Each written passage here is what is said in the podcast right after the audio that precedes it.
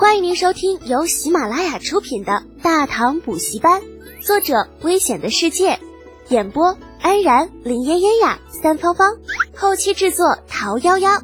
感谢订阅。第三百六十七集，牵一发而动全身。为防止猜错，哎，秃鲁有些不确定的问道：“呃，前方者，以你的意思，咱们应该怂了？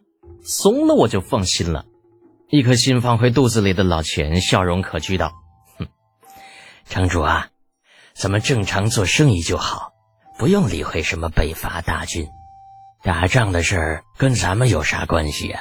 您说对不对呀？这一下，吐鲁心里敞亮了，点头道：“嗯，此言有理。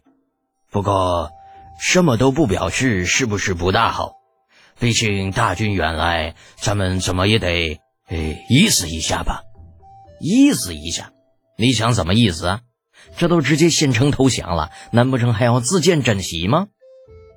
老钱看向犹豫不决的吐鲁，发现以自己的智力完全跟不上这家伙的思路。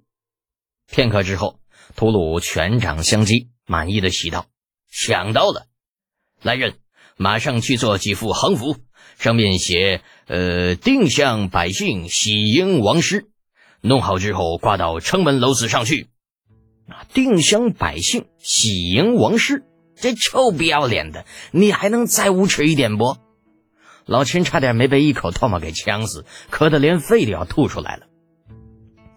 丁香百姓与周围的牧民这段时间全都紧张的不行，大唐北伐的消息像是风一样在草原上不胫而走，恐慌的情绪迅速蔓延开来。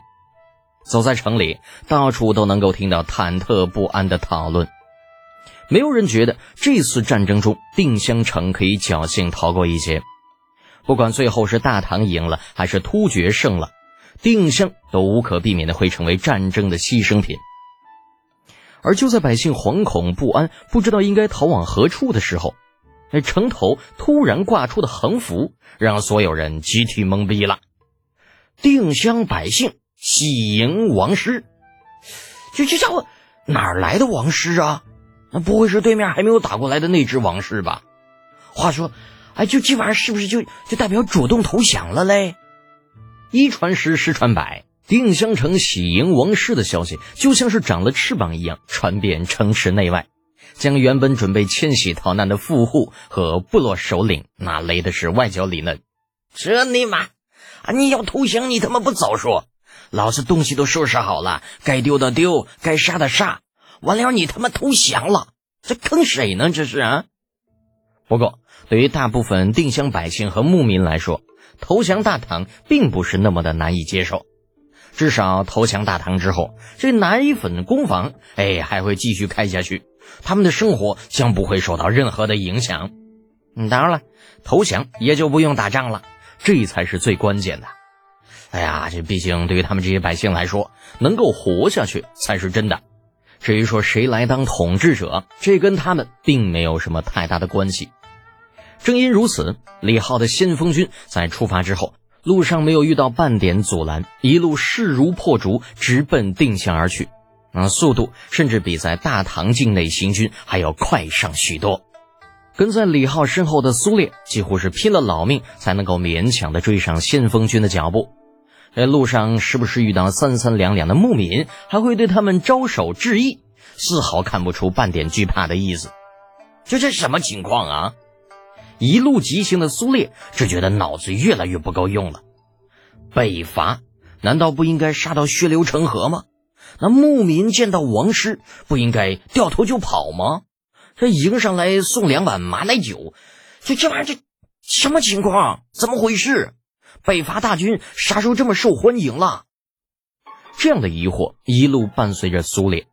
直到定襄城出现在他面前的时候，苏烈、苏定方只愁得快要裂开了。这城头上高高挂着的“定襄百姓喜迎王师”，啊，就让苏烈觉得一切都那么的不真实。这玩意儿你就换位思考一下啊，你坐飞机跑日本去了，就日本那边机场就挂了一个条幅啊，欢迎某某老师来日，这多不真实。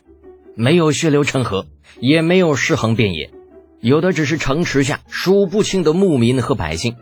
这些人的脸上洋溢着幸福的笑容，就是杀好的牛羊被架在篝火上烤成金黄色。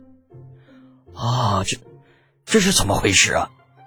面对骑马堵在大路中间的何干成吉，苏烈终于问出了心中最大的疑惑。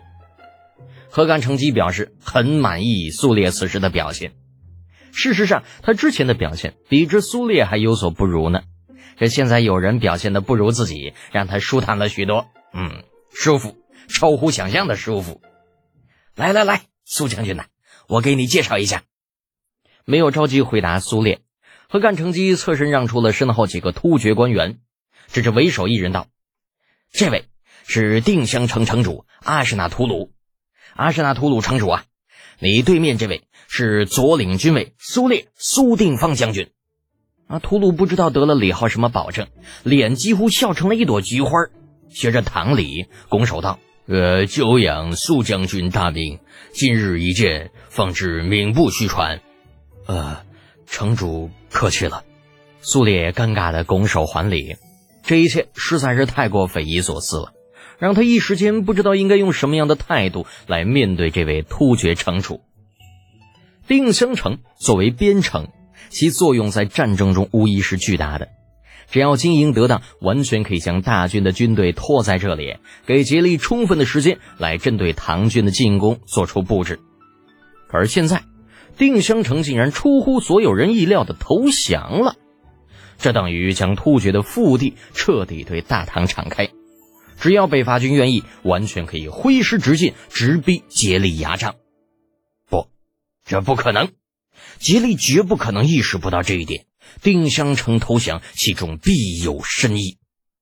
想着，苏烈顾不得其他，示意身边的副将保持警惕，拉着何干乘机来到一边。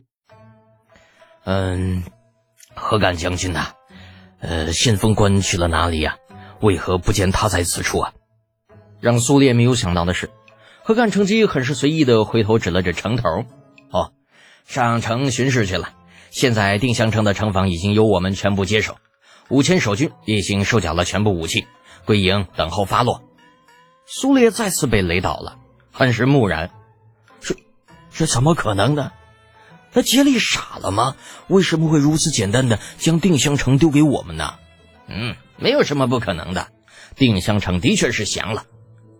对于苏烈提出的问题，何干成吉没有办法解释，毕竟他不是杰利，也不是吐鲁，没有办法理解他们的想法。同样的问题也在李浩的脑子里转了一段时间。与苏烈和何干成吉不同的是，他很快就想通了其中的关窍。先说吉利，啊从先天属性来讲，突厥人以游牧为主，本就不怎么在乎一城一池的得失。另外，突厥人善于骑射，却并不善于守城。吉利将这次大唐北伐的重心全部放到了野战上。茫茫草原，到处都是大平原，到处都是适合骑兵突击的地形，他没有必要把自己绑死在某一个地方。再说吐鲁，在竭力将这次作战的重点放在野战那一刻，驻守定襄城的吐鲁就等于是变成了一枚弃子，它存在的最大作用就是消耗唐军的士气。只要他能够把唐军主力部队拖住数日，就算最后定襄城被攻破，士气也必然受挫。到了那个时候，以逸待劳的竭力便可挥师南下，凭借人数的优势，在草原上将李靖的数万大军围杀。奈何吐鲁并不傻，意识到自己被抛弃之后，果断选择了投降保命。相比于死的不明不白，投降大唐，再怎么着也能混个一官半职，好歹也算是有了个结果。定襄城中，那被吐鲁弃之不用多年的府衙里面。苏烈听完李浩的解释，恍然大悟：“哦，原来是这样！我还以为你的奶粉工坊真有那么大的力度，能够让我们不费吹灰之力将定襄城拿下呢。”李浩笑道：“这奶粉工坊啊，倒也不是说一点作用没有，至少他让那些个小部落看到了更好生活的希望，否则他们怎么可能丝毫不加以抵抗呢？”苏烈低头看着桌上用沸水冲泡出来的复原乳。极为认同的点点头。奶粉的出现，让草原上大大小小的部落有了存在下去的意义。大唐需要奶粉，草原上可以提供奶粉；那大唐需要战马，草原上可以提供战马。还有什么比这更让草原部落放心的事呢？至少他们不必再担心自己变成没用的人，最后像数百年前的匈奴一样被大汉皇帝隔三差五的剪丁灭户。政治方面的事情并不是苏烈擅长的，也不是他应该考虑的。摇摇头，看向李浩道：“嗯，既然定襄城已经拿下，接下来我们要怎么做？”李浩与何敢成机对视一眼，淡淡吐出八个字：“机不可失，失不再来。”什么？你是要？苏烈简直不敢相信自己的耳朵。大姐呢？你这胆子也太大了吧？怎么，不敢吗？李浩瞥了苏烈一眼。我们现在有六千战意正浓的骑兵，还有刚刚缴获的数千战马，你不觉得正是宜将于勇追穷寇的时候吗？宜将于勇追穷寇，对面那可是十万以逸待劳的骑兵啊！你是不是对穷寇有什么误会呀？听众朋友，本集已播讲完毕，请订阅专辑，下集精彩继续哦。